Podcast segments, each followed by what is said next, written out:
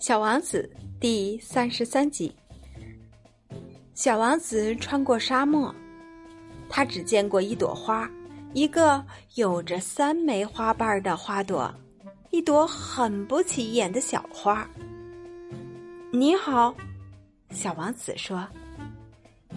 你好，人在什么地方？小王子有礼貌的问道。有一天啊，花儿曾经看见过一只骆驼商队走过。人吗？我想大约有六七个人。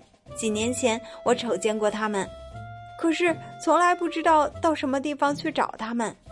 风吹着他们到处跑，他们没有根，这对他们来说是很不方便的。再见了，再见。